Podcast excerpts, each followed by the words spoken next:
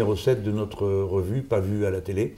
Aujourd'hui, je reçois Jean-Marie Biette et j'en profite euh, pour montrer tout de suite un livre que je vous recommande, le sien, qui traite euh, du sujet qui nous occupera aujourd'hui, l'économie de la mer, la mer comme euh, espace de futur, d'espérance, d'action pour la France.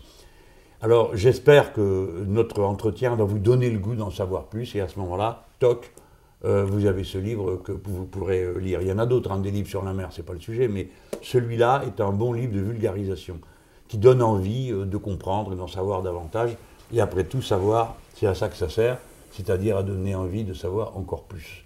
Alors bonjour Jean-Marie. Bonjour. Merci d'avoir accepté d'être, de venir ici. C'est un plaisir parce qu'on se voit souvent sur les événements maritimes et je sais que vous êtes un, vous êtes un politique qui, qui s'intéresse à la, à la, chose maritime. Merci de le dire. Mais ce qui est spectaculaire, c'est que vous êtes journaliste. Alors d'habitude, euh, on dit que je ne m'entends pas avec les journalistes, que ça se finit avec des paires de gifles. Eh bien non, tout le monde va voir que ce n'est pas le cas. Bon, alors d'abord, le zapping, qui est une petite préparation pour vous mettre en bouche. Nous n'avons pas de pétrole, mais nous avons des pétroliers au large et qui s'échouent sur nos côtes bretonnes pour abîmer ce que nous avons de plus beau et ruiner la saison des pêcheurs. Nous ne sommes pas loin du record du monde de la pollution depuis ce matin, avec ce pétrolier libérien dont l'armateur est américain et l'équipage italien, et qui s'est échoué sur les récifs à 2 km au large de Port-Salle, sur la côte du Finistère. François Galgani, bonjour. Oui, bonjour. L'Ifremer, vous êtes allé plonger, vous avez étudié les fonds marins Atlantique, Arctique et Méditerranée. On va s'intéresser à la Méditerranée, qui est la plus touchée de tous. Vous êtes allé au fond, et au fond, au fond de la Méditerranée, vous avez trouvé des déchets plastiques, des lignes, des filets de pêche, des déchets en verre, en métal, en bois, en papier, en carton, des vêtements, des poteries. On l'appelle le huitième continent ou la soupe de plastique. Situé dans le nord-est de l'océan Pacifique et découvert en 1997, il s'étend sur une surface d'environ 3,4 millions de kilomètres carrés, soit près de six fois la superficie de la France. Il est peuplé de déchets en tout genre produits par l'activité humaine et de microparticules de plastique. Au cours des 40 dernières années, leur concentration a été multipliée par 100. Un réfugié est une personne obligée de quitter son logement et son pays parce qu'elle est en danger. Mais les réfugiés climatiques, eux, qu'est-ce qu'ils fuient? Eh bien, par exemple, les habitants de certaines îles du Pacifique fuient la montée des eaux. Ailleurs, des paysans doivent quitter leurs terres car les champs disparaissent à cause de la sécheresse et de la désertification. La demande est forte, la sole est abondante en Manche, mais éternel paradoxe, les pêcheurs sont de plus en plus restreints. Certains bateaux ont épuisé il y a plusieurs semaines leur quota annuel de 19 tonnes, un tonnage réduit de 27% l'an passé et que l'Europe prévoit de baisser à nouveau de 30% en 2016. Alors là, nous allons sur notre ferme aquacole qui se situe donc dans le golfe d'Ajaccio sur les sanguinaires, les îles sanguinaires. Et nous élevons donc directement en pleine mer trois sortes de poissons, du bar, de la dorade royale et du maigre label rouge. Ce poisson tropical est le deuxième le plus produit au monde. Son nom, le tilapia. Celui-ci a été mis au régime végétarien par des scientifiques du CIRAD. Point de carottes ni de salade, il mange des micro-algues. Sur la plage, à première vue, des jouets en plastique ordinaire. Mais détrompez-vous, ces objets ont été fabriqués à base d'algues. On en a parlé sur Europe 1 l'an dernier, hein, le, le, sang artificiel conçu à partir de vers marins. À l'époque, c'était de, de, la recherche, et bien aujourd'hui, c'est devenu très concret. Alors, on le rappelle, hein, c'est un sang qui est extrait des vers de sable. Hein, vous savez, tous ceux qui laissent des petits tortillons sur les Oui. plages à marée basse. Eh bien, leur hémoglobine est capable de transporter 50 fois plus d'oxygène que du sang humain. Ce dimanche matin, autant dire qu'il y a du monde sur le marché de l'île-Dieu, particulièrement au stand rencontre de la commission chargée du débat public. L'occasion de répondre aux dernières interrogations de tout à chacun concernant le projet de parc éolien au large de l'île. Les Français sont de plus en plus sensibles aux énergies renouvelables. On pense bien sûr au solaire, à l'éolien ou au bois, mais il y a aussi la force qui vient des vagues. La houle représente en effet un formidable réservoir d'énergie et des chercheurs français mettent au point un système qui permettrait d'en exploiter une partie. C'est une énergie qui présente tous les avantages de l'éolien, mais sans ses inconvénients. Ce rêve s'appelle l'hydrolienne, une turbine géante qui transforme les courants marins en électricité. 18 mètres de haut, près de 400 tonnes. La plus grande hydrolienne jamais conçue en France est prête à partir.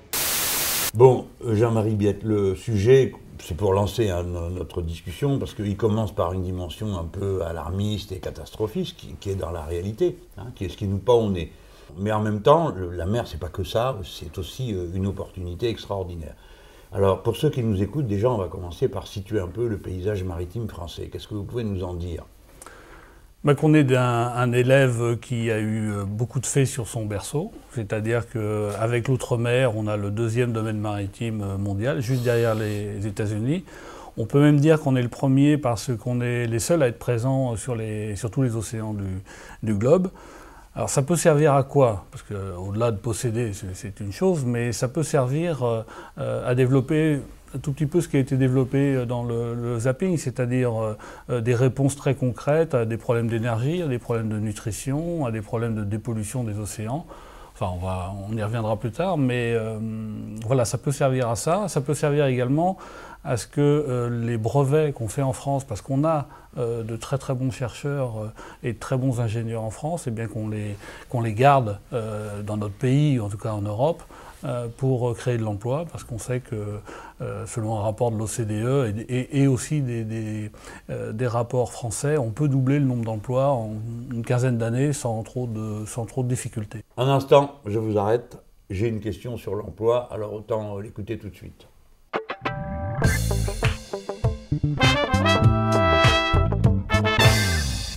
Monsieur Mélenchon, Monsieur Biette, bonjour. J'habite dans le sud, près de la mer, donc je suis préoccupé par le secteur maritime. Monsieur Mélenchon, si vous êtes élu, combien de postes pensez-vous créer dans ce domaine dans les années à venir? Merci. Bon, alors la question m'est posée à moi, mais c'est d'abord vous qui allez répondre. C'est-à-dire, vous êtes quelqu'un qui approché de près les acteurs du secteur maritime. Aujourd'hui, euh, dans ce secteur, qu'est-ce qu'on annonce? Quel est le chiffre raisonnable, euh, crédible de ce qu'on pourrait faire comme euh, création d'emplois à partir d'un déploiement du secteur Alors, il faut quand même, c'est si et seulement si la France se dote d'une véritable politique maritime volontariste et ambitieuse. On en reparlera, je suppose. D'accord, fait pas mécanique. Non, si on continue comme ça. Non, non, si on continue comme ça, on voit bien d'ailleurs qu'on est en stagnation. Actuellement, depuis trois ans, l'emploi maritime est en train de baisser très légèrement, ainsi que son chiffre d'affaires. Ça veut dire que si on ne pousse pas les feux uh-huh. sur tout l'ensemble, que ce soit la construction navale, que ce soit les énergies marines renouvelables, que ce soit les, secteurs de la santé, de la recherche, les biotech, tout, là oui, on peut faire 300 000 emplois supplémentaires, c'est-à-dire doubler le nombre d'emplois, comme fera le reste du monde. Parce qu'en revanche, l'OCDE est vraiment formelle il y aura doublement de, à la fois du chiffre d'affaires et du nombre d'emplois. Mhm. À la France, si on ne veut pas rater cette marche, il faut prendre un nombre de, de, euh, mesures très très euh, drastiques parce que sinon, euh, on est en train d'ailleurs de rater la marche, très sincèrement. Oui, moi je crois que ça ne sera pas très difficile de relancer ça. Moi je crois à plus de 300 000 emplois. Vous savez, c'est la discussion que j'ai avec les responsables du cluster maritime parce que leur évaluation, elle porte plutôt sur l'emploi direct. Mhm. Hein. Euh, c'est-à-dire ce qui se ferait directement. Par exemple, on refait un port, bon, bah, il y a tous ceux qui sont là, qui installent les bateaux de service. Par exemple, si on met des hydroliennes en mer ou des éoliennes euh, en mer, il y a des navires de service, il faut refaire mm. les ports. Je racontais à quelqu'un qui euh, me disait, mais est-ce que vous êtes sûr que ça créera vraiment beaucoup d'emplois? Ben, Par exemple, si vous installez des éoliennes, les pales des éoliennes, c'est un peu plus de 70 mètres maintenant. Bon, vous trimballez pas une pale d'éolienne depuis Shanghai jusqu'à Paris, c'est pas possible. À Paris, pardon, au Havre ou ailleurs euh, euh, en France. Donc, votre évaluation, 300 000, c'est tout ce qui est directement lié. Et c'est hors tourisme en plus. Hors tourisme. Hors tourisme. Qui est quand même un gros secteur sur la mer. Qui évidemment est un gros secteur sur la mer. Bon. Alors moi je pense que si on compte tous les emplois induits, c'est-à-dire, euh, pardon, je vais faire caricatural là, mm. le coiffeur qui va s'installer parce qu'il y a du monde dans le port, et que les gens qui travaillent au port ils vont se faire couper les cheveux. Ou bien euh, le métallo euh, qui va avoir à, assembler, à préparer, à fabriquer des pièces.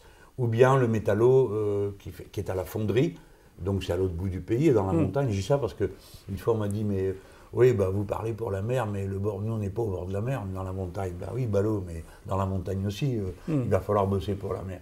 Donc, est-ce qu'on peut parler sérieusement de l'économie de la mer comme un volant d'entraînement. Il Oh. reste d'économie ou pas, d'après Oh oui, parce qu'il y a un exemple très simple. euh, le chantier de l'Atlantique, qui pour l'instant s'appelle euh, STX à Saint-Nazaire, donc qui construit euh, des bateaux de croisière parmi les plus beaux au monde, qui a construit le Queen Mary 2. Il y a 2600 salariés et on sait qu'en emploi euh, de sous-traitance directe, hein, je ne parle même pas du coiffeur, là, je parle vraiment de, de- de- des, des sous-traitants de rang 1, comme on dit dans l'industrie, c'est 5200. Donc déjà, vous doublez. Oui. Donc euh, effectivement, si on met après tout ce que une richesse, euh, comme quand il y a euh, l'armée quitte ou, ou reste dans, dans- dans une ville, ça change tout pour le coiffeur, le restaurateur, l'hôtelier, évidemment. ouais. Ça doit sans doute être- pouvoir être multiplié par trois, je pense. ouais. Et alors les gens, il y a autre chose qu'ils ne comprennent pas toujours, c'est que les métiers de la mer ont directement à voir avec les métiers les plus ordinaires. Alors Bien là sûr. aussi, je vais être caricatural, mais si vous développez euh, telle ou telle entreprise, vous avez deux ou trois postes de secrétariat, euh, le secrétariat qui se fait là, c'est le même que celui qui se fait dans la chimie euh, ou dans l'espace ou autre chose. Et puis, après, il y a tous les métiers, je dirais, plus directement liés à la production. Quand on voit un chantier naval, on n'y pense pas, mais les gens croient que c'est tout de la, métal- de la métallerie, mais non. Il y a tous les, tout le bâtiment est là. Le second œuvre, il y a ceux qui posent les câbles, il y a la plomberie, il y a la menuiserie, parce qu'il y a une part de menuisier extrêmement importante. Et je me rappelle, dans les années 2000, comme ça, il y avait un bon, coup de booster, là, et euh, on ne trouvait plus de gens pour faire le boulot. Donc, euh, Qui est encore le cas actuellement à Saint-Nazaire. Allez, vas-y, racontez ça. Parce que pour que les gens comprennent bien que. Bah, C'est-à-dire que l'éducation nationale, on sait bien qu'on a décidé 80% d'une classe d'âge au, au bac.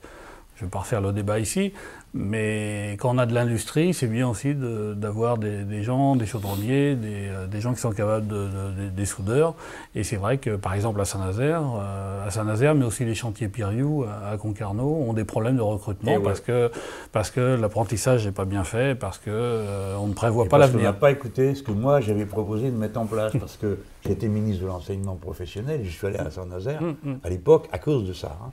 Et alors, euh, euh, bon, toute la discussion, c'était de savoir où ils allaient trouver la main-d'œuvre. D'abord, ça ne s'oppose pas du tout à l'objectif de 80% d'une classe d'âge au bac, parce qu'il y a le bac professionnel. Le bac professionnel, j'aime mieux vous dire que c'est plutôt de haut niveau. Hein. C'est pas euh, là, au doigt mouillé, euh, j'ai sauté deux chapitres et euh, j'espère que le prof au bac ne vient pas me poser de questions dessus, parce que le bac professionnel, ça pardonne pas. hein. Vous savez faire marcher, vous ne savez pas faire marcher, vous savez faire le boulot ou pas. Donc, euh, le mais problème- dans le bassin nazérien, ils sont pas assez puissants. C'est ce que je veux dire. Il y en a, mais ça sort pas assez d'élèves pour, euh, Eh ben pour oui, l'industrie. euh, question, pourquoi y a-t-il pas au moins, au moins, je dis, je- parce que je vais vous dire, c'est pas extravagant, un lycée professionnel de la mer par département qui a une façade maritime? Comment vous expliquer qu'il n'y en a pas dans les Bouches-du-Rhône Ça vous paraît pas incroyable comme truc? Et quand je leur ai demandé, tout le monde regardait au plafond, c'est à l'époque, hein. depuis sûrement que ça s'est arrangé, hein. sûrement que ça s'est arrangé, mais ça m'étonnerait. Et il y a comme ça, pour euh, par exemple Nord et, et- et Pas-de-Calais, c'est quand même une frontière, enfin une, une Mm. frontière maritime énorme. hein. Oui, oui, avec une très grosse euh, activité. zéro. Mm. Ou un, je crois. Bon, c'est pas raisonnable. Donc il va nous falloir beaucoup de monde. C'est à ça que je voulais vous amener. hein. C'est qu'il va nous falloir beaucoup de monde. Et pour ça, il va falloir euh, Ben, on peut, préparé. enfin, je sais pas, mais on peut partir d'un- existant. Il faut savoir que l'économie maritime française, c'est quand même une- sacrément puissant, alors que l'État n'a pas voulu en faire une priorité, absolument pas. Et on a des champions un peu partout. On a des champions, euh, je, peux en donner quelques-uns, euh, dans le transport maritime. Tout le monde imagine que c'est chinois, non. CMA CGM à Marseille, euh, c'est la plus grande tour de Marseille, c'est le deuxième transporteur mondial. Vous avez Internet. Souvent, on, on ignore totalement que 95% de l'Internet passe sous la mer par des câbles. Euh, D'ailleurs, à Marseille, 95% de l'Europe du Sud, l'Europe du Sud, ça vient par, euh, euh, par Marseille. Les câbliers français, ils peuvent s'appeler Louis Dreyfus Armateur ou Orange, euh, Orange Marine. On a en construction navale, j'ai parlé de STX à Saint-Nazaire, mais on a DCNS qui vient d'avoir un contrat avec, euh, avec Entreprise d'État, celle-là, hein. Entreprise d'État, absolument, euh, avec une toute petite partie privée, je crois, avec Thales, euh, qui est un champion mondial, et ainsi de suite, et ainsi de suite, et ainsi de suite. Donc on se dit que comme la mer, on va en parler sans doute plus tard, comme la mer est une réponse à beaucoup de problèmes, je crois que vous dites souvent c'est la, c'est la nouvelle frontière humaine, Oui. effectivement, euh, eh bien si en France on prend euh, conscience de ça et qu'on fait un véritable plan, parce que c'est pas du court terme, ça se fait sur, euh, ça se fait sur 15-20 ans, on a une chance inouïe de développer de l'activité, de l'emploi et en plus de sauvegarder la planète, ce qui n'est pas le moindre des combats. Alors moi je voudrais qu'on insiste un peu sur ce point. Euh, c'est la place que la mer occupe dans l'imaginaire euh, des élites françaises, des dirigeants, euh, et, pas d'aujourd'hui, d'après ce que je crois savoir, comme c'est une sorte d'angle mort. Hein. On m'a dit que dans le programme de l'ENA, on parlait jamais de la mer. Et moi, j'ai remarqué une chose, dans le programme de Montebourg, vous savez, quand il était ministre, il avait fait un truc, il y avait dix chapitres, il y en avait zéro sur la mer. Ah, ah mais il y avait aussi le rapport gallois euh, qui avait ah, servi. Euh, il n'y avait pas un mot sur la, ça, Il n'y avait pas un mot sur la mer, mais je crois que ça remonte à très très loin. Parce qu'en fait, euh, à part quelques monarques éclairés, Louis XIII, Louis XIV qui avaient choisi Richelieu ou Colbert, un peu Napoléon III, De Gaulle, son dernier discours à Brest, dit de toute manière tout va se passer en mer et c'est là que les États vont aller chercher euh, ce dont nous avons parlé, toutes les richesses. Et donc il y aura forcément des, euh, soit des, combats, soit des règlements mondiaux euh, à trouver. Les élites françaises héritent d'une histoire qui est très éloignée de la, mer. Le royaume de France a découvert la mer, je crois, en 1200. je crois que c'était Philippe Auguste qui a, euh, confisqué la, Normandie. Avant, ça n'avait pas les, pieds dans l'eau. Et puis ensuite, on est le pays de Sully, euh, labourage, pâturage et, compagnie. Il faut savoir qu'avant qu'il y ait la voile aventure euh, type Tabarly, la voile passion, la voile guerrière, la voile marine guerrière, on allait en mer par nécessité. Les Vikings, quand vous avez votre Interland qui est gelé pendant six mois de l'année, bah, vous allez chercher meilleure fortune ailleurs et vous y allez en mer. Quand vous êtes en Afrique du Nord, euh, de la même manière, euh, vous allez chercher ou commercer euh, par la mer. La France avait tout, tout sur place. Il faut savoir que même en Bretagne, c'était les sans-terre, c'était les misérables qui allaient en mer. c'était absolument pas les. on dit souvent c'est un peuple marin, c'est devenu un peuple marin plus tard. Et donc la France, voilà, a hérité de tout ça. Et la mer n'a jamais été euh, n'a jamais été euh, partie prenante de, tous les programmes et de tout, euh, de tout ce qui fait l'élite de la France. Ça, c'est une, approche très moderne de l'activité. Alors j'aime mieux vous dire qu'on n'est pas prêt de se faire entendre tout de suite. Hein. Je vois, moi, depuis le, début que j'ai été sensibilisé au thème de la mer, moi je suis né hein, au bord de la mer, donc ça, aide à comprendre aussi des fois, mais pas, pas plus que ça. Hein.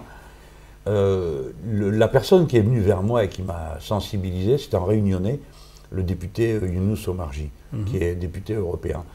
Et euh, bon, c'est lui qui me dit, vous devez parler de ça, c'est formidable.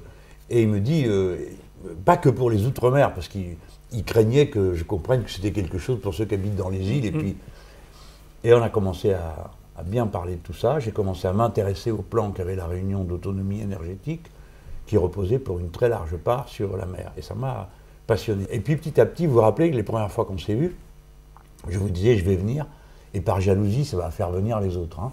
Alors, euh, bon, là, on s'est trouvé, euh, je ne veux pas dire que c'est par jalousie que le président est venu aux assises de la mer. Hein. Non, pas du tout, il n'est pas capable de ça, de ce sentiment civil. Mais euh, il était là. Bon, c'est la première fois qu'un président de la République venait là. Parce que c'était pas incroyable. Moi, je m'apprêtais à bien le brocarder, mais il est au moins il a au moins le mérite d'être venu. Le précédent n'est pas venu et celui d'avant non plus. Alors, je vais déjà écluser ça, j'ai une question sur ce sujet, et puis après on reviendra euh, aux questions de fond que vous avez soulevées.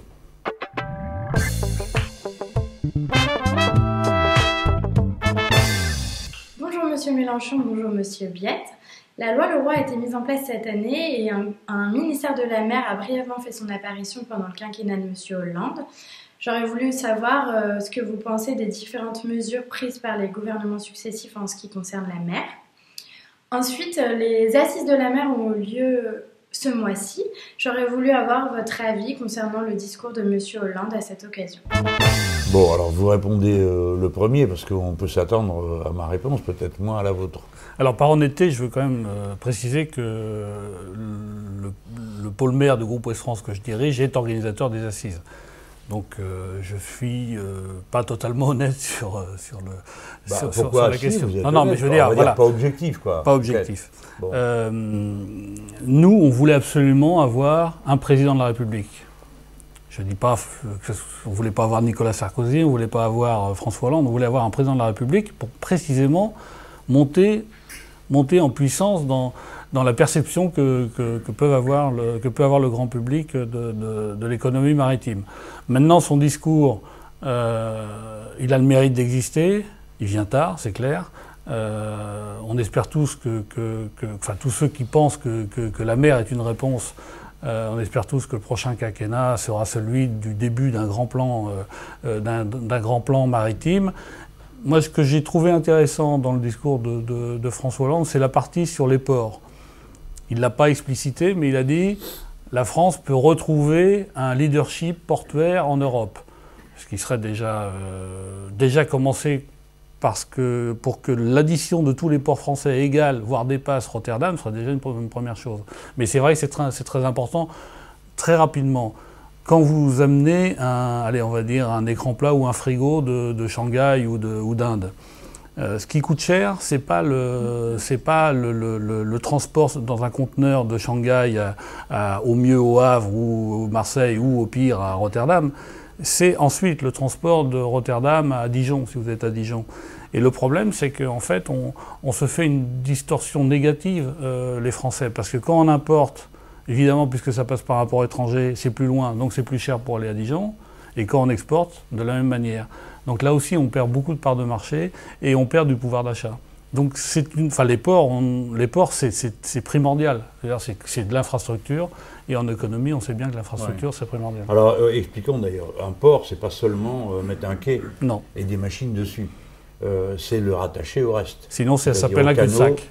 Eh bien oui, mm. les canaux et les voies ferrées. Voilà. Et là, c'est pas très brillant le bilan. Ben, je crois que l'exemple le plus parlant c'est le Havre. Eh le Havre, on a fait un port qui est magnifique, hein, qui s'appelle le Havre 2000, donc ça date un peu, mais qui est vraiment magnifique. Il y a deux, trois ruptures de charge près qui peuvent être améliorées, c'est magnifique. Simplement, on n'a pas considéré que la Seine c'était quelque chose d'important, qu'on pouvait, euh, euh, pouvait canaliser par moment, c'est-à-dire dans, le sens où on remet des canaux.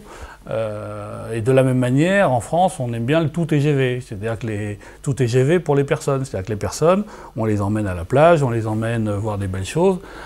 simplement, on oublie qu'il faut de l'industrie. Et il y a quelque chose qui est affreux à rappeler, c'est que on met cinq fois plus de temps pour emmener un, conteneur du Havre à Paris qu'il y a un siècle. Parce qu'il faut contourner Rouen, parce qu'il n'y a aucun barreau, c'est ce qu'on appelle les contournements. Et ça, c'est simple. Il suffit de décider de prendre une. Il y a eu des grands emprunts. Jamais ça n'a servi euh, aux infrastructures. C'est le même problème pour euh, Marseille, c'est le même problème un peu moins pour Dunkerque, c'est le même problème pour Nantes-Saint-Nazaire, c'est le même problème pour euh, la Palisse à La Rochelle. C'est-à-dire que si vous regardez euh, la géographie de la France, on est l'entrée idéale. Pourquoi voulez-vous que quelqu'un qui est passé par le Cap de Bonne-Espérance aille s'embêter à, passer en mer du Nord? Euh, Il peut s'arrêter à, Nantes-Saint-Nazaire ou au Havre. Mais il ne s'arrête pas là parce que derrière, il n'y a, pas, les infrastructures pour, euh, pour aller vers l'Interland. Et de la même manière, Marseille, est concurrencé et même dépassé euh, par euh, Barcelone et par, euh, et par Gênes parce que, un, manque d'investissement, deux, manque d'infrastructures derrière. Et, et celle qui a, on les laisse rouiller. Et celle qui. Bah, les ports de Valence. Voilà. l'articulation, les canaux, l'autoroute, mm, mm. Et puis la, voie, la, voie de chemin de fer. Et en plus, c'est une réponse au problème de pollution, parce que quand vous, faites du, quand vous faites du fluvial ou quand vous faites du ferroutage, évidemment, vous polluez beaucoup moins qu'une armada de, camions qui, ne transportent qu'un seul conteneur. Alors bon, moi je donne ma, ma, réponse. Ce que vous dites est passionnant, parce que je pense que les gens qui nous entendent vont commencer à comprendre progressivement comment, en partant de la question de la mer, on touche à des dizaines d'autres. Hein. Bien sûr. Alors, euh, ça, on va, y venir dans un instant, comment la mer a un point d'appui euh, pour reconstruire l'économie à terre. Ça paraît au début, ça choque l'intuition, on ne comprend pas comment, euh, comment les deux choses s'articulent. Mais à travers les témoignages que vous avez donnés, on commence à le voir. Moi, ce que je. D'abord, c'est bien que le président de la République, il soit allé. Un président de la République est venu là. Alors, il y a un chemin immense encore à faire, hein, parce que là, c'était un peu symbolique. Bon, après, ce qu'il a dit, évidemment, à mes yeux de connaisseur, était largement en dessous de la main. Je crois qu'il ne se rendait pas compte, d'ailleurs, lui-même, ce n'est pas un sujet qui le passionne. Euh, par exemple, il prend un air euh, très décidé quand il annonce que euh, les énergies maritimes, les énergies de la mer, eh bien, nous allons produire 3000 mégawatts en 2023. Bon, et il le dit avec l'air comme s'il annonçait quelque chose d'énorme. Bon, visiblement, il ne sait pas que c'est la moitié de l'objectif de ce qui devait être réalisé en 2017. Bon, il ne sait pas tout ça, peu importe. Clairement, c'est Enfin, pas- Les EMR, c'est quelque chose de très parlant, hein, pardon de vous interrompre. Je vous en prie, mais c'est bien. Mais euh, on était sur la même ligne de départ quand tout a été décidé. On a actuellement 0 kW produit en mer. On a des essais. Des essais de- d'hydroliennes, on a des essais d'éoliennes flottantes, des choses comme ça. Mais pour l'instant, il n'y a rien de. Donc on est complètement à la traîne. Ah oui. Et ça, c'est un. On n'est un- pas qu'à la traite, parce que là je voulais venir à l'os Mm. dur. C'est que ce gouvernement et cette présidence s'y intéressent si peu qu'ils croient que c'est une activité comme, les autres. Je veux dire, ils s'en fichent de savoir si euh, les hamburgers sont produits par un Américain, un Chinois ou un Italien, parce que bon, euh, euh, c'est pas décisif, mais la mer, si, c'est décisif. Il y avait deux des entreprises qui produisent des éoliennes ont été vendues sans, d'une manière, mais qui est révoltante, parce que Alstom avait posé le premier parc d'éoliennes en mer au large des États-Unis. C'est nous, les Français, qui avons fait ça. Et on le vend à Compagnie euh, Générale Électrique, qui est une compagnie autrefois nationalisée, vendue aux Américains, et qui ont pu acheter comme ça euh, les, les énergies, euh, les éoliennes de- d'Alstom, qui est, les gens ne se rendent pas compte. Mais, Mais Il y, a une, il y a une usine à Saint-Nazaire qui a changé. Oui, il s'appelait Alstom, maintenant elle s'appelle GE, Electric. ouais. C'est ça. Mm, Moi, j'étais voir les, les turbines se fabriquer. Les gens n'ont pas idée de la précision que c'est une turbine. hein. Quand Mm. vous avez vraiment des grosses bêtes, euh, ça a l'air comme ça tellement monstrueux qu'on dit allez hop, on- comme on disait autrefois, on fait ça à chaud et à ça. Tiens mon œil, ça Non, se non, règle au micron. oui. Hein, une pale tout à l'heure, on a vu dans, le- dans le zapping l'hydrolienne. On n'en coulera pas 50 des comme ça, hein, parce que c'est très spécial. Il faut que ce soit dans un courant très fort. Mais cette hydrolienne là, elle se prend des pavés comme ça que le, que le, le courant charrie et, propulse dans les pales. Donc c'est des machines d'une robustesse inouïe et d'une précision inouïe. Bref, il y avait Enfin, de deux- la même manière, euh, DCNS produit aussi, là c'était Sabella hum, à Brest, mais DCNS produit des, des hydroliennes. La même hydrolienne qui était destinée à la France et euh, au Canada. Euh, et Dieu sait si je suis pour les recours administratifs, parce qu'il faut, il faut surtout pas faire n'importe quoi. Mais en France, on a quand même l'art et la manière d'attendre très longtemps, ce qui aussi explique des Bien des choses comme ça. Elle est en place depuis deux ans euh, euh, dans le Saint-Laurent. Euh, en France, elle est toujours perdue entre différents euh, tribunaux administratifs. Il faut aussi sans doute qu'on arrive à... Il faut qu'on dise un mot sur euh, les recours parce qu'il ne faut pas contourner cette, cette histoire. Mais là, je viens pour l'instant sur les outils de production. Donc, on avait ça, on l'a vendu aux Américains. Vous me direz, ça n'empêche pas de le produire sur place. Peut-être bien. Mais enfin, les brevets et tout le reste, ça nous importe pour une grande nation. L'autre entreprise, on l'a vendue euh, aux Espagnols et, aux Allemands. Résultat, on n'a plus rien, on a des CNS. Donc, si demain je suis élu, il faut que je parte de ça. J'ai rencontré un gars euh, qui est un ingénieur euh, français qui travaille pour des Allemands, hein, une boîte allemande qui pose un peu partout des éoliennes. Figurez-vous, la chose incroyable, je, pense que vous le savez, l'État n'a pas les plans des endroits où mettre euh, les éoliennes en mer. Il n'y a, a pas eu de planification, il n'y a pas eu d'organisation de la connaissance de l'espace. Mais eux, les boîtes privées, ils les ont. Et alors, ils travaillent très bien là-bas, avec euh, les Danois en particulier ou les Allemands. Ils disent, ben, à tel endroit, on peut en poser tant. Alors, tous les permis sont travaillés en amont. Et une fois que c'est décidé, c'est décidé. Et ils passent les commandes. Et ils installent comme ça. Bon. Moi, je sais que si je dois euh, gouverner, il faut que j'arrive. J'ai demandé au gars combien de temps il, faut pour en poser une quantité euh, hors recours, hein, Mm, euh, mm. les recours euh, des uns et des autres. Combien de temps il nous faut? Le gars me répond en deux ans, on peut poser l'équivalent, si on travaille bien et dur, euh, on peut poser l'équivalent de 2 à 3 réacteurs, l'équivalent de 2 à 3 réacteurs nucléaires. Alors, quand j'ai posé la question, ça va l'air être une question dans, comme ça, quoi, hein, de- dans l'espace, dans le vide. Mais maintenant qu'on en a 18 d'arrêtés euh, pour des raisons de cuve, de ceci, de cela, et qu'il faut y mettre un- une somme monstrueuse pour euh, remettre tout ça en état, je préférerais que la somme en question, on la mette à poser des éoliennes. Alors je viens sur, donc ça c'est pour, pour moi premier bilan. Le gouvernement n'a rien compris et C'est- ne c'est s'y est vrai. pas intéressé. Mais en revanche, euh, le prochain locataire de l'Elysée, comme on dit, aura une chance inouïe, c'est quand En mer du Nord, on peut poser de l'éolienne parce que c'est simple, parce qu'il y a très peu de fonds. Mais nous, on a une autre chance, c'est qu'on a des courants, donc de, l'hydrolienne. Euh, on sait faire aussi d'autres. Euh, euh des machines à ondulation. Des machines à ondulation qui marchent très très bien. Euh, tout l'outre-mer, on peut faire du thermique, comme on fait en terre, c'est-à-dire que l'échange thermique entre l'eau froide au fond, l'eau froide au fond et l'eau chaude, l'eau chaude en haut. C'est-à-dire qu'on a tout un kaléidoscope qui permet d'aller assez vite, et on a tous les savoir-faire. Maintenant, il faut une volonté. Voilà.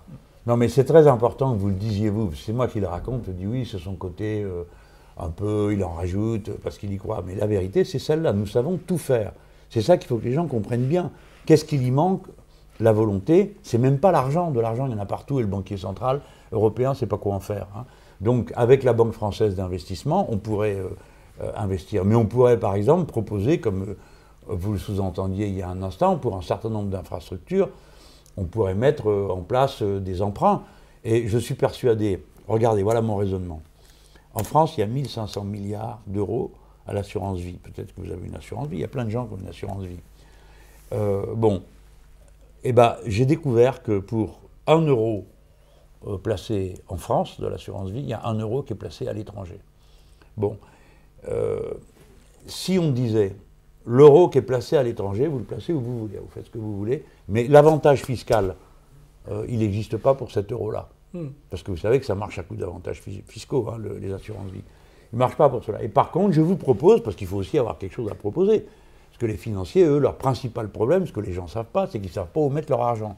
Bon, clairement, si vous proposez du 1% pour un canal, vous, vous trouverez les sous en deux temps, trois mouvements. C'est même pas un problème. Donc ce qu'il faut, c'est la volonté politique. Et pour ça, il faut avoir une vision d'ensemble. Ces gens-là n'en ont pas. Au fond, la, pollution et la délocalisation, ça a une racine euh, marchande. Comme les containers. Et assez maritime. Oui, ah bah oui. Absolument. Alors on va le dire, 90% du commerce mondial passe par la mer. Mhm. donc déjà, on voit que celui qui tient la mer euh, tient tout le monde. Et l'intérêt qu'il y a à avoir euh, une flotte stratégique, je ne sais pas quand on, quand on en parle, mais on va le dire là, il y a une tradition française d'assurer nous-mêmes nos approvisionnements pour les matières euh, qui sont pour nous euh, stratégiquement sensibles. Exemple, euh, les produits pétrole mm. et essence raffinée, puisque comme on a détruit toutes les raffineries en France, il n'y en a plus que 8 sur 25 qu'il y en avait, ben maintenant on ramène toutes chez les autres. Mais il faut le ramener. Donc si on avait une flotte stratégique, on construirait des bateaux pour ça. Et à partir de là, on aurait une masse critique de production qui permettrait, qui justifierait le démarrage de tel ou tel port mm, mm. Euh, et de, tel ou tel atelier, parce qu'une fois que le bateau est sorti, il faut le mettre à quai, il reste. Bon bref, les containers, donc, euh, qui vous savez qu'on transporte tout ça par la mer, euh, les Français qui aiment tous bien les questions pour se faire peur, donc allez, on va se faire peur un peu, il y a un colis sur 100 qui est exploré par la douane, tout le reste ça arrive, ça passe, ça rentre, ça sort, personne ne sait ce qu'il y a dedans. Donc vous voyez, par contre, vous pouvez défiler dans la rue avec une grosse mitraillette, l'opération Sentinelle. Dans le moindre port de France, on peut faire euh, euh, ce qu'on veut. Alors, euh, il y a eu, tout le monde s'est jeté là-dessus, et maintenant il y, a eu, y a eu une telle production de porte-conteneurs qu'il y a une crise. Donc le tarif est très bas, on transporte de plus en plus facilement. Et comme on transporte de plus en plus facilement, bah, du coup, ça vaut le coup de les délocaliser, puisque le transport ne vous coûte rien. Euh, et euh, il y a des boîtes qui sont en train de s'effondrer dans le transport maritime. Là, on est dans le creux du cycle. Et à mon avis, ça va, pas être, ça va durer un moment parce qu'ils ont vraiment de la surcapacité. Bon, alors... C'est vrai qu'il y a des bateaux qui tournent actuellement, euh, qui sont en mer, qui ne savent même pas où aller, parce qu'ils sont vides. Ils ne savent pas où aller, ils ne savent pas dans quel port, ils sont abandonnés par leurs actionnaires, ils n'ont plus rien à manger. C'est quelque chose d'incroyable. On ne se rend pas compte. Mais, mais en mer, il se passe des choses. Mais ça, c'est le pire côté de la mer. C'est celui qu'il faudrait réglementer. Oui, mais parce que euh, l'espace maritime, là, on répondait à la question sur le, gouvernement. Bon, voilà, encore un truc où la France a été en dessous de tout. Parce qu'on avait un bon début sous le gouvernement Jospin, quand euh, l'ONU a dit euh, eh ben, ceux qui arrivent à montrer qu'il y a une continuité entre l'espace physique hein, de leur mhm. plateau de zone exclusive économique prioritaire, bon, ce qu'il y a eux, ceux qui arrivent à le prouver, tant qu'on leur donne. Et euh, nous, comme on avait les navires scientifiques, on a fait ça partout. Et le territoire de la France est accru de 10% sans tirer un coup de fusil. Hein. et voilà, pouf, c'est fait. Tout ça, c'est pour dire que quand on décide de s'y intéresser, on fait des choses remarquables. On pourrait aider les autres à définir leur, territoire. Parce que notre intérêt, c'est quand même que la suite, c'est-à-dire la suite de l'épopée humaine qui va avoir lieu en mer, parce que ça c'est la vieille loi anthropologique, hein, les, êtres humains, bon, ils vont toujours plus loin. Alors, plus loin, comme ils sont de plus en plus nombreux, lèvent l'arrivée au bord de l'eau. Il y en a 50% qui est, euh, par exemple en France, 50% de la population est à 100 km d'une côte. C'est vrai pour l'humanité entière. Ils arrivent là, ils entrent en mer. Donc notre intérêt, c'est que la mer soit un espace de droit. Or, et nous les Français, à cause de la taille du territoire, on a, non seulement on y a intérêt, mais on a, on a de l'autorité, quoi. Puis on a des navires, quand même. Nous, on est capable de se faire respecter. On a éradiqué une partie de la piraterie en mer avec des mm, mm, méthodes. Euh, ah, on n'a pas donné des bonbons aux mecs, hein, on leur a tiré dessus. Euh, on les a ramassés, collés en prison, et à partir de là, ça crée une ambiance de travail qui a fait baisser le niveau de la piraterie. Alors, euh, ça veut dire que, par exemple, les grands fonds marins, il n'y a pas de loi, pas de droit. Aujourd'hui, vous, M. Biette et moi, on achète un bateau tous les deux. Si on a le moyen de le faire, on prend ce qu'on veut. Alors, ça dépend. Parce que dans les, dans les carrés, dans les, carrés de zones économiques exclusives, comme on peut en avoir nous à Wallis et Futuna par exemple, euh, pour trouver, parce que vous parliez de... Oui, mais c'est dans notre zone à nous. C'est dans notre zone à nous. Et au-delà. Ah, au-delà... Euh, pas de droit. Il n'y a pas de droit. C'est ce qu'on veut. Mm. Absolument, oui. On a une question sur l'état présent. Alors on la regarde.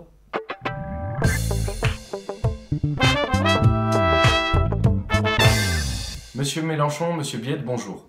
On dit de la mer que c'est la poubelle de la Terre avec des pollutions diverses comme le pétrole, les produits toxiques euh, ou le plastique. Que prévoyez-vous comme moyen pour préserver l'écosystème marin? Merci beaucoup.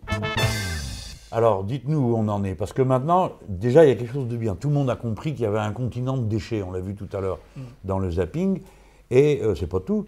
Il y a des endroits, c'est la catastrophe totale, c'est-à-dire les ruissellements de pesticides ont détruit absolument toute vie euh, dans des espaces considérables. J'ai vu ça dans le golfe du Mexique, enfin, à mon avis, ce ne doit pas être le seul coin dans le monde où c'est comme ça. Alors, où est-ce qu'on en est euh, sur ces sujets? Comment le, monde de la mer euh, voit cette question? Il y a une première chose, notre internaute a raison, par endroit, c'est vraiment la poubelle de la Terre, parce que tout vient de la Terre. Mais il faut bien comprendre que le fameux réchauffement de la planète et, l'excès de CO2, il faut savoir que le CO2 est capté à 75% par les océans. Et donc si on ne règle pas la pollution atmosphérique, les océans donc captent ce CO2, euh, ça amène un réchauffement, ça amène une salinité euh, plus forte des océans, ça amène la mort des coraux et ça amène, euh, comment dirais-je, un changement mais incroyable, c'est-à-dire qu'on change l'habitat de tout ce qui est faune maritime. Et donc des, espèces qui vont disparaître, euh, les coraux euh, qui meurent, et, en plus une élévation du niveau de la mer, ça paraît rien. Quoi qu'il arrive, si on est très prudent, si on arrive à, régler ces questions d'émissions de, CO2, on aura au moins 2 mètres de plus à la fin du siècle. 2 mètres, je ne me souviens plus, mais c'est énorme euh, ce que ça induit comme déplacement, entre guillemets, de, ah bah population. Mais si on, si on ne fait strictement rien, si on continue, on est à 7 mètres. Là, vous n'avez plus d'île de Saint, par exemple, hein, euh, avec une mine à 8 mètres. Molène, c'est mieux, c'est 15 mètres. Mais enfin, voilà, euh, on, est, on est dans ces questions-là. faire peur, M. Billet, pendant Mais je ne parle pas des grands deltas indiens, évidemment, parce que là, je, je plaisante sur ça. Mais... L'élévation du niveau de la mer, qui est euh, quelque chose dont on prend seulement conscience, hein. et puis c'est très récent, parce que vois, quand j'ai écrit le bouquin L'air du peuple, je cherchais mes chiffres, je racontais ça dans les conférences, les gens me regardaient un peu comme ça, et, moi-même, j'y allais mollo, quoi. Mm, mm, pas mm. trop fort pour faire. Mais les chiffres que vous annoncez aujourd'hui, en plus, ils sont discutés. Quand on dit 2 mètres, les gens disent vous êtes complètement fou, c'est pas possible. Ben si, euh, ils n'arrivent pas à le croire. 2 hein. euh, mètres, il faut vous rendre compte que la centrale de Blaye, la centrale atomique de Blaye, elle est noyée. Donc, ce qu'il ce qu'il faut comprendre, c'est pas seulement que l'eau monte et que donc les gens vont devoir s'en aller. Il faut donc démonter tout ce qui se trouve au bord de la mer et le reconstruire un peu plus loin. Bon. Mais c'est que l'eau qui monte, elle ne monte pas sur des cabanes de pêcheurs. Elle monte sur des installations extrêmement complexes euh, et qu'on est incapable aujourd'hui de, maîtriser le, démontage et le remontage. Et si vous voulez défendre euh, par rapport à l'océan, il faut savoir qu'une élévation de 50 cm de l'océan, au minimum, faut un mur, c'est la mode en ce moment, d'un mètre cinquante. Donc vous imaginez 7 euh, mètres, vous devez faire des murs de 20 mètres, donc c'est pas réaliste. Et le système climatique, vous le disiez euh, dans, vous le dites dans votre livre, il faut se rappeler qu'il est essentiellement régulé par la mer, Il, euh, davantage que par la forêt. Bien c'est entendu. Mais on le voit, euh, le fameux El Niño euh, dont, Ouais. on, dont on parle. C'est un courant le long c'est- des C'est côtes. un réchauffement d'un courant le long des côtes de la Basse-Californie et donc euh, qui change énormément de choses. Euh, imaginez une seule seconde scénario noir, mais après on va passer sur les, euh, les choses plus optimistes. Mais euh, il y a des scientifiques qui disent que si on fait euh, si on continue et on ne fait pas attention et qu'il y a une, euh, fonte des glaces, vous allez avoir de l'eau douce, entre guillemets, euh, et froide, qui va descendre dans l'Atlantique Nord, qui va couper le Gulf Stream. Et je rappelle à tout le monde quand même qu'on est à la hauteur de la- l'Amérique du Nord et du sud du Canada, donc terminé le climat tempéré en France. À la limite, le réchauffement de la planète pourrait avoir pour conséquence que, que la France, les côtes de France soient, soient gelées. Mais bon, ça, a priori, euh, c'est un peu des. Ben moi, des j'y calculs jouerai sur pas la- ma paye que ça se produira Non, pas, non. parce que non, non, mais il faut dire les choses comme elles sont pour que les gens comprennent bien, parce que sinon, euh, la politique et l'action politique devient une espèce de, de jeu sans conséquence. Mais c'est pas le cas. Euh, bon, le, le- le- le réchauffement climatique prévu par la COP 21, sur le papier, il est marqué qu'on vise 1,5. Parce que euh, si on n'avait pas mis 1,5, les îles ne signaient pas vu qu'elles vont être noyées. Mm, mm. En réalité, le reste du texte parle de 2, et chaque pays fait sa déclaration pour dire Ah ben nous, on va faire ci, on va faire là, on va faire là. Quand on met bout à bout ce que les, les pays ont prévu, ça fait plus 3,5. Alors, plus 3,5, c'est tout ce qu'on vient de raconter. Oui, c'est une certitude. Euh, L'océan n'arrivera plus à éponger la chaleur, mais au contraire, peut en propager. Les gens ont du mal à le comprendre, mais en période de réchauffement climatique, il pleut beaucoup. Il pleut surtout très beaucoup, parce que l'eau s'évapore. Et puis, en période de changement climatique, à cause du chaud, il y a beaucoup de froid. Et euh, ça peut être une ère de glaciation. Alors tout ça, c'est tellement difficile à arriver à comprendre. Et puis surtout, ce qu'il faut que les gens comprennent, c'est que ça va vite. C'est pas un petit peu tous les jours. Non, non, ça va très vite. Voilà, c'est des paliers. Quand l'océan se réchauffe, ou que son poids augmente, toute la glace qui est au fond craque. Et elle remonte à la surface. Et moi, j'étais frappé de ça parce que j'avais annoncé ça dans mon bouquin comme la cata, hein, la catastrophe et tout. Et j'avais dit, euh, les capitalistes, pardon, monsieur Biette, je ne vais pas vous choquer, hein, ils sont tellement rapiats qu'ils vont essayer, ils exploitent les catastrophes. Et ça n'a pas manqué. Au lieu de se dire, mais mince, il y a de la glace qui remonte, qui est pleine de méthane, il y a un problème. Non, il y a un mec qui a dit, formidable, on va la ramasser pour exploiter le méthane. Bon. Là, c'est clair que si on n'est pas. Le, le développement, il ne sera durable ou il ne sera pas. hein. parce que si on ne règle pas ces problèmes-là, euh, l'exploitation des richesses de la mer sera impossible. Alors c'est à ça qu'on va venir maintenant, mais j'ai bien aimé euh, ce que vous venez de dire à l'instant. Euh, on n'est donc pas dans le domaine d'une espèce de préférence philosophique euh, ou politique. Encore qu'elle serait justifiée, on a parfaitement le droit d'opter pour euh, un tel type de... On est J'allais dire, logique- même cyniquement, il faut devenir écologique, écologiste pour la mer. Ben, si on ne le fait pas, euh, le- l'écosystème humain sera détruit. Voilà. On le voit en reculant euh, tous- les ans, comment euh, recule la date à partir de laquelle euh, l'humanité est en dette avec, avec la nature. Mais là, ce qu'il faut que tout le monde comprenne, c'est, c'est qu'en plus, on ne se contente pas de prendre plus que ce qu'elle peut reconstituer, on prend dans des conditions telles que nous créons les conditions d'événements climatiques extrêmes, etc. Par exemple, cette année, j'ai vu que pour la première fois, euh, une, tornade avait traversé la mer est partie euh, d'Amérique du Sud, elle est arrivée au Yémen. C'est la première fois qu'un truc pareil euh, se produit. Donc, moi, je sais que, à mes yeux, le changement climatique est commencé. Donc maintenant, mesures d'urgence à prendre un peu partout. Mais voyons. Alors, mon raisonnement est le suivant, parce que les gens qui nous écoutent, euh, vous avez parmi eux des gens qui euh, posent un- nous lancent un défi. Ils disent Mais qu'est-ce que vous êtes en train de dire, les gars? Euh, Vous êtes en train de proposer d'entrer en mer et de, et de continuer en mer ce que vous faites à terre. Surtout pas. Voilà. Donc, l'idée qu'on a en commun, qui fait qu'on se rencontre et, et qu'on se comprend, c'est qu'on pense que entrer en mer, c'est changer tout ce qu'on fait à terre. Voilà. Pour faire vivre notre entrée en mer, il faut changer notre manière de produire. Alors, et est-ce que la, qu'est-ce que la mer peut nous apporter? Alors, on- déjà beaucoup de choses, mais en plus, il faut ne pas oublier qu'on va être 9-10 milliards dans finalement peu de temps sur cette temps, planète. Donc déjà, la Terre est épuisée, elle n'arrive pas à nourrir euh, toute l'humanité, mais alors là, pour le coup, c'est terminé. Donc il faut trouver des réponses en mer. Côté alimentation, c'est-à-dire des protéines de base, Euh, on peut avantageusement remplacer tout ce qu'on a fait très mal, c'est-à-dire euh, les poulets, euh, pardon pour les Brésiliens, parce qu'on peut en faire d'aussi horribles en France, mais, mais, voilà, tout, tout, toutes ces protéines de très mauvaise qualité, on peut très bien les remplacer par des algues. les algues ont même des potentialités supérieures. Et les algues, ça peut se produire, ça peut se ramasser, mais ça peut se produire. Nous, avec la France, avec tout le domaine maritime qu'on a, on peut en faire de manière euh, incroyable. Et on en fait moins que les Danois aujourd'hui. Et on en fait moins que beaucoup de gens. Mais ça, je pense que, là, pour le coup, le potentiel va trouver, euh, parce qu'il y a une demande. Euh, donc l'alimentation, c'est aussi l'aquaculture. Mais l'aquaculture, on l'a vu un petit peu tout à l'heure dans, dans le zapping, c'est le meilleur et le meilleur est pas cher. Le meilleur, c'est ce qu'on a vu euh, en Corse à côté des, sanguinaires, c'est-à-dire que vous donnez aux poissons une nourriture de qualité. C'est exactement si vous faites une, ferme des, des, mille vaches et vous donnez n'importe quoi et ça peut devenir de la vache folle, ou alors vous donnez euh, quelque chose de qualité et ça vous donne une aquaculture de qualité.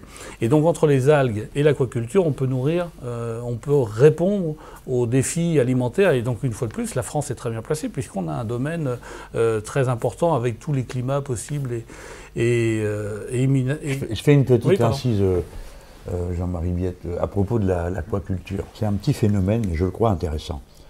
bon, tout le monde sait que quand on est passé de la chasse à l'agriculture, ça a changé la condition humaine. Quand on est passé du grappillage à l'agriculture et à planter, ça a changé tout. Eh bien, figurez-vous que la même chose s'est produite en mer en 2013.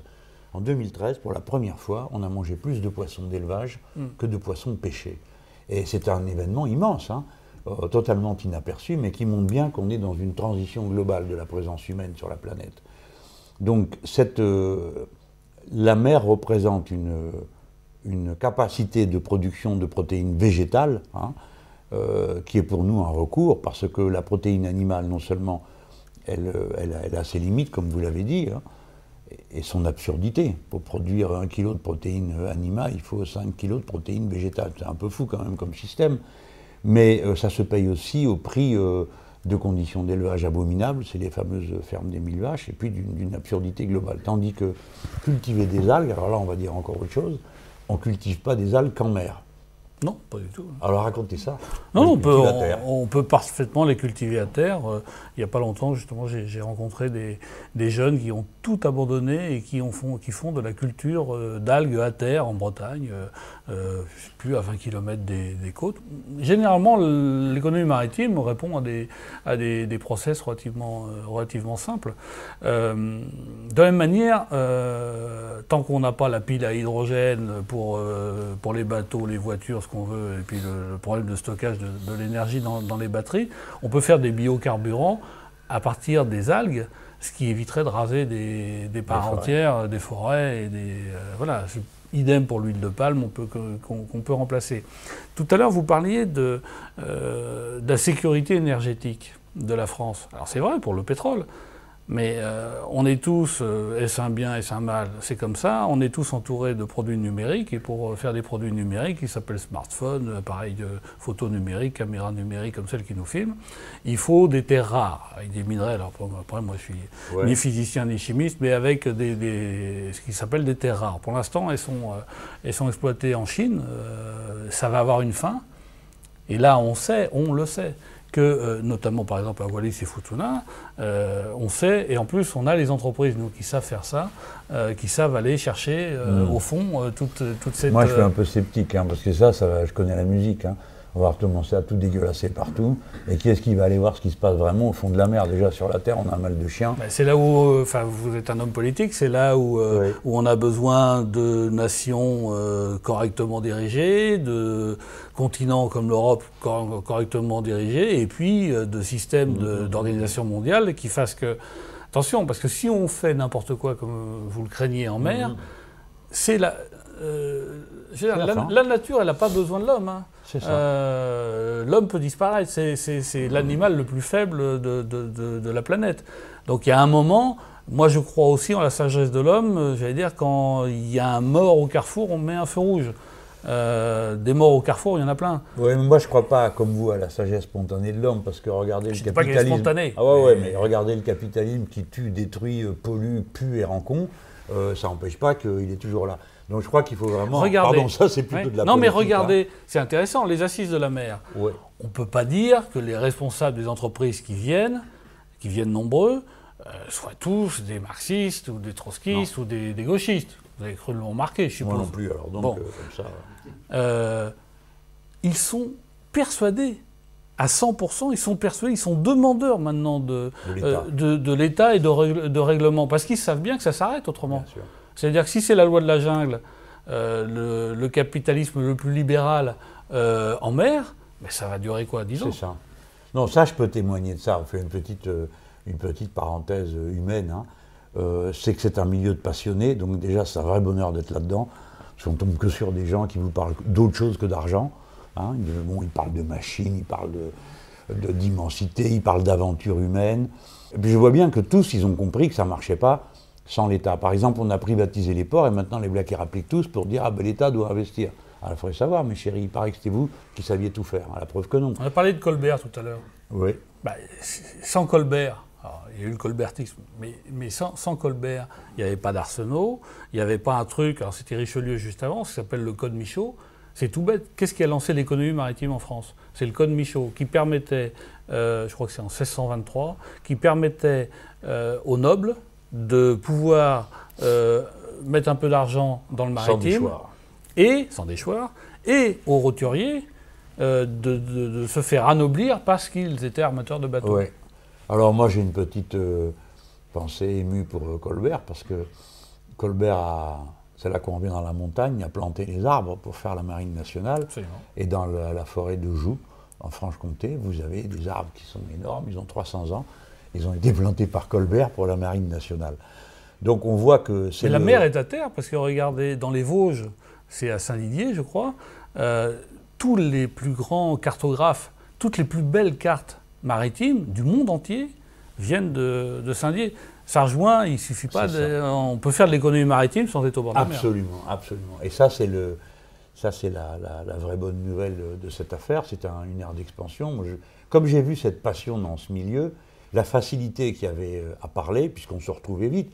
Apparemment, on pourrait dire un, un homme comme moi, comment il va arriver à discuter avec euh, euh, des armateurs et tout. Et la discussion avait lieu. Et j'ai noté que les syndicats aussi discutaient différemment dans le, secteur de la mer qu'ailleurs. Parce que on dirait que les dangers qui viennent de, la mer unifient tous ceux qui ont, en connaître. Je ne veux pas donner une image angélique et tout ça, non, il n'y a pas un paradis là dans ce domaine, mais il y a une, force humaine qui fait que quand je les ai vus, croyez-moi, je fais de la- de l'action politique depuis un moment, le fond de l'action politique, c'est quand même de mettre des gens en mouvement. hein. Euh, sinon, vous restez tout seul dans votre coin en train de débiter votre, votre catéchisme comme le font le- les extrémistes de tout poil. Et euh, là, je sens qu'il y, en a sous le, sous le pied. Quoi. Il suffirait de libérer ça et boum, euh, je suis sûr qu'il y aurait une énergie fantastique pour l'aventure. Alors on traitait, euh, on a traité de la nourriture. Il faudrait un peu me parler là pour que tout le monde entende euh, sur les biotechnologies. Bon, vous avez compris les gens, hein, on peut faire du plastique avec des algues, on peut faire de la nourriture, on peut faire euh, de l'élevage, on peut faire de l'énergie. On parle d'hydroliennes, vous savez, moi j'aime bien parler des hydroliennes en mer. Bon, on m'a dit 100 fois, on m'a dit écoute, mon vieux, on en met que dans deux ou trois endroits, mais les gens, ils ont oublié que dans ce pays, il y a eu des milliers et des milliers d'hydroliennes, ça s'appelait des moulins. hein. Absolument. Donc des hydroliennes, on peut en coller partout. Mm. Euh, J'ai même un ami qui m'a raconté comment on pouvait en coller dans les châteaux d'eau. Vous savez, le simple fait que l'eau descende euh, pourrait faire tourner. Euh. D'ailleurs, ils l'utilisent même pour la remonter, la flotte. Bon, c'est pour dire. Là, on voit tout ce que ça peut donner. Alors, Mais dites encore un mot, Jean-Marie Biette, sur les, les biotechnologies, parce que c'est quand même ce qu'il y a de plus excitant et de plus incroyable, je trouve. Donnez quelques exemples. Alors déjà, il faut, faut- faut bien voir qu'en France, on se réjouit, à juste titre, hein, d'être très bon sur les startups numériques. Mais on est aussi bon sur les startups de biotech, et notamment maritimes. Euh, allez, la santé. Euh, les plus grands euh, professeurs vous expliquent que la pharmacie de demain, elle est en mer. Parce que aussi, on a utilisé toutes les molécules connues sur la Terre. Simplement, dans les grands fonds, on découvre des, des organismes euh, vivants qui vivent à la fois très très vieux. On a trouvé là il n'y a pas longtemps un requin qui avait 450 ans. 450 ans 450 ans. C'est c'est des organismes qui n'ont pas besoin de la photosynthèse voilà, pour, euh, pour s'épanouir et donc qui vivent très longtemps. Euh, on n'a pas fini d'exploiter tout ça. évidemment pour la médecine. Mais d'ores et déjà, alors j'ai pris des notes parce que je n'arrive absolument pas à me retenir Moi non plus, cette algue. Il y a une algue qui s'appelle Chlamydomonas renarti. Eh ben, c'est une algue, quand même, le- malheureusement le cancer euh, touche tout le monde, toutes les familles, et, et c'est un, c'est une question... À cause des cochonneries qu'on mange, bien sûr. Voilà. Et donc, euh, euh, cette algue produit une protéine qui, qui permet de, de, euh, de cibler une, une cellule cancéreuse et, et de l'éliminer. Et donc, voilà, on en est au tout début. C'est pas encore un médicament, mais on sait que là, on, a- on touche quelque chose de très important. Euh, je précise que c'est très sérieux. hein. Je ne m'amuserai pas à, à donner Bien des sûr, informations comme sûr. ça. Euh, Il y a des antiviraux. Alors on sait qu'il y a un vrai problème avec les, avec les antiviraux. Euh, nouvelle molécule, des éponges des Caraïbes, ça donne un, un médicament qui est sorti, qui s'appelle le Zovirax, et qui est très très euh, très performant. On a des cônes marins. Alors les cônes marins, tout bêtement, c'est les vers, euh, c'est les qu'on, pour ceux qui aiment bien la pêche à pied, on va dans la vase, hop, on prend la vase et dedans il y a des vers. Et ben ces vers-là, euh, ils ont quelque chose d'assez euh, étonnant. Soit certains contiennent des, des antidouleurs beaucoup plus forts et beaucoup moins dangereux que la morphine. Et puis il y a surtout le sang de ces vers qui permet de passer 100 fois plus d'oxygène que dans le sang euh, humain. Et rien que ça, pour tout ce qui, euh, pour toutes les problématiques liées aux transfusions de sang, euh, liées Bien aux sûr. opérations, c'est énorme. Et on n'en est qu'au tout début. Il faut savoir qu'on a la chance en France d'avoir des, des chercheurs.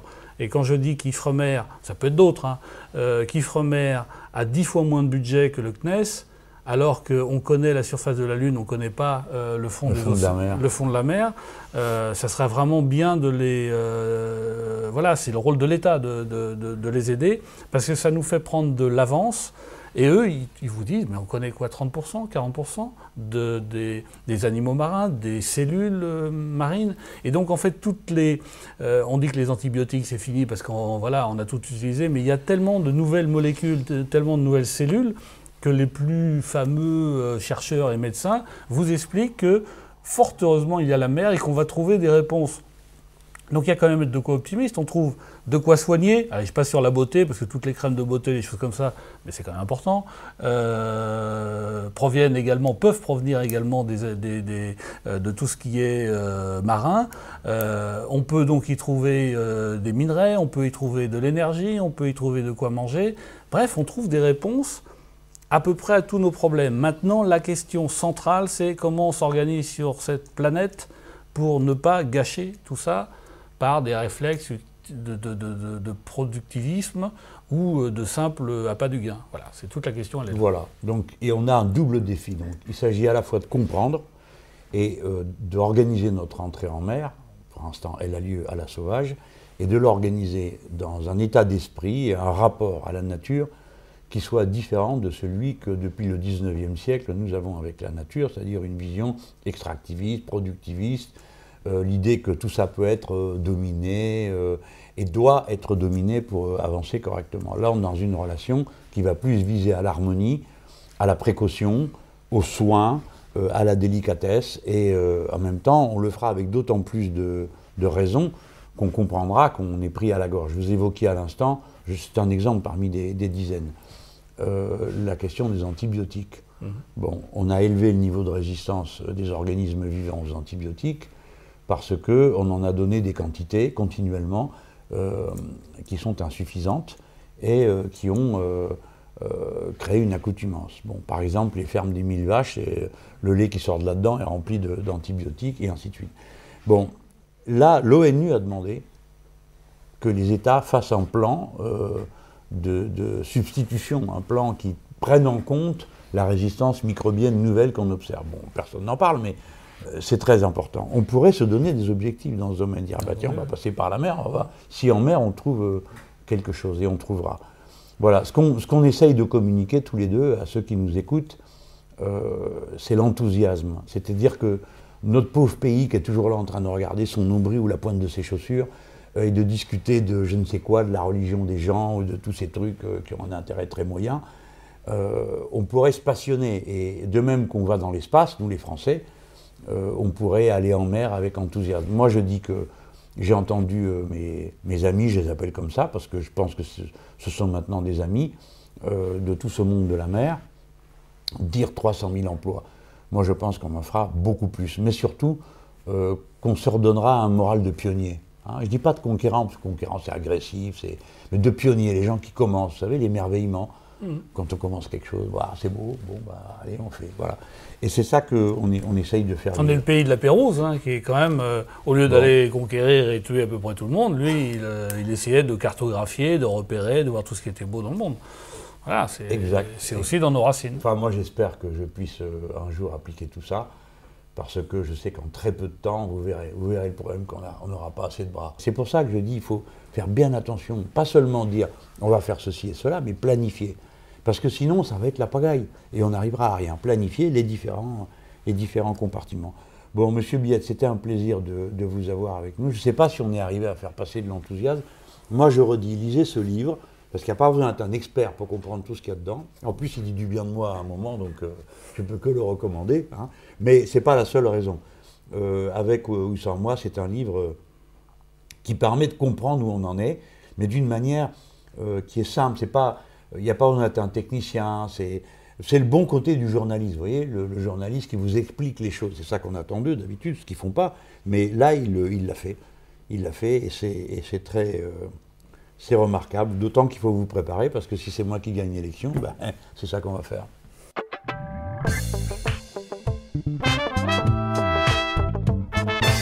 Mon coup de cœur, il, euh, il, a à voir avec une entreprise privée, ça va vous surprendre.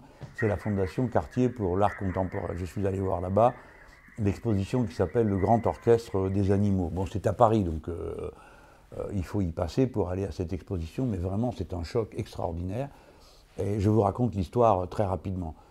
Euh, le gars, il s'appelle Bernie Krause, l'essentiel de l'expo est fait avec son œuvre. C'est un type qui était un ingénieur du son pour euh, les Doors, par exemple. Et euh, un jour, je ne sais plus à quelle occasion, on lui demande d'aller prendre des, sons dans la nature. Le gars, il y va avec son matériel et n'en est plus reparti. C'est-à-dire qu'il a eu une espèce de coup de foudre. il s'est aperçu qu'il y avait un, ce qu'il appelle avec des guillemets le grand orchestre, un grand orchestre. Et il repère que dans la nature, il y a des milliers de bêtes qui sont là, alors elles poussent des cris et chantent, et, chacune se cale dans un, dans un registre de manière à ne pas se superposer aux autres et être entendue euh, par les membres de sa propre espèce, mais aussi par les autres. Euh, genre, euh, je suis là, faut pas venir, bon. Et le, le, gars dit une phrase que j'ai trouvée formidable, il dit, écoutez, si vous n'écoutez pas l'orchestre de la nature, c'est à peu près comme si vous essayiez de comprendre une symphonie de Beethoven en prenant juste un violon. Donc de cette révélation, il a fait des dizaines de milliers d'heures d'enregistrement. Et c'est là que ça, ça, ça, met le frisson et que ça devient triste, c'est qu'il y retourne aux mêmes endroits. Et à partir d'un certain moment, il découvre qu'il n'y a plus de bruit. C'est le silence. Le grand orchestre s'est tu, tout simplement parce que toutes les bêtes ont disparu. Et ça, bon, c'est super triste, hein, mais ça rend compte de ce que le reste de la science nous apprend sur l'extinction de la, biodiversité qui est en cours. Alors quand on va à l'expo, bon au début, alors ils montrent des bestioles de toutes sortes, et bon, en train de pousser des cris, bon, tout ça, bon, c'est très marrant. Et puis après, vous avez une expérience formidable, vous êtes dans une grande pièce qui est toute sombre et défile sur les murs la projection des fréquences sonores, et puis vous voyez apparaître le nom de la bestiole qui crie, bon, avec les autres, comme ça, et vous êtes dans le noir, et il y a sept séquences qui durent chacune 12 minutes. Moi, j'en ai écouté que trois. Et après, il y a un chapitre qui nous concerne tous les deux, et ceux qui nous ont écoutés, c'est qu'on parle du plancton. Et alors, bon, moi, le plancton, j'en avais entendu parler, mais là, c'est en gros plan. Et on voit que c'est des milliers de petites bestioles euh, qui ont toutes des formes, mais qui sont celles qu'on voit sur Terre en grand. Alors, euh, il y a des énormes, des toutes petites araignées, des tout petits tubes, des machins qui flottent, des qui ont des ailes, d'autres qui ont un museau, une pique. Hein. C'est incroyable. La diversité des formes du vivant euh, qu'on retrouve euh, ensuite à terre. Et de voir ces planctons, alors ils font eux aussi font du bruit. Bon, c'est pas pour moi ce bruit-là, mais je suppose que c'est pas non plus pour les oreilles des gens ordinaires. Et on les détecte avec des machines. Ce qui est intéressant, c'est de plonger un micro de la même manière dans la mer, parce que le bruit des, le bruit des mammifères marins, notamment, c'est fascinant. Voilà. Et il commence à le faire. Alors, il, paraît qu'il y a des baleines qui sont des chanteuses très appréciées de leurs mmh. collègues, mmh. Euh, et ainsi de suite. Bon, évidemment, on est en train de massacrer tout ça. Euh, mais pendant que ça existe et avant qu'on ait réussi à l'arrêter, il faut absolument aider tous ceux qui euh, nous aident à comprendre. Et je vous garantis que ça vaut mieux que 100 000 brochures et discours. vous allez vous écouter ça, vous dites que la Terre est belle, que le monde pourrait être beau. Et comme cette beauté est suffisante, on n'a pas besoin d'en rajouter. Bon, bref, les gens. Ça s'appelle Le Grand Orchestre des Animaux. Il y, a des, petits bouquins, des brochures qui sont sortis. Et cet homme aura apporté, sans qu'on le sache, sans qu'on le connaisse, beaucoup au trésor commun de l'humanité. Je vous dis au revoir et à la prochaine.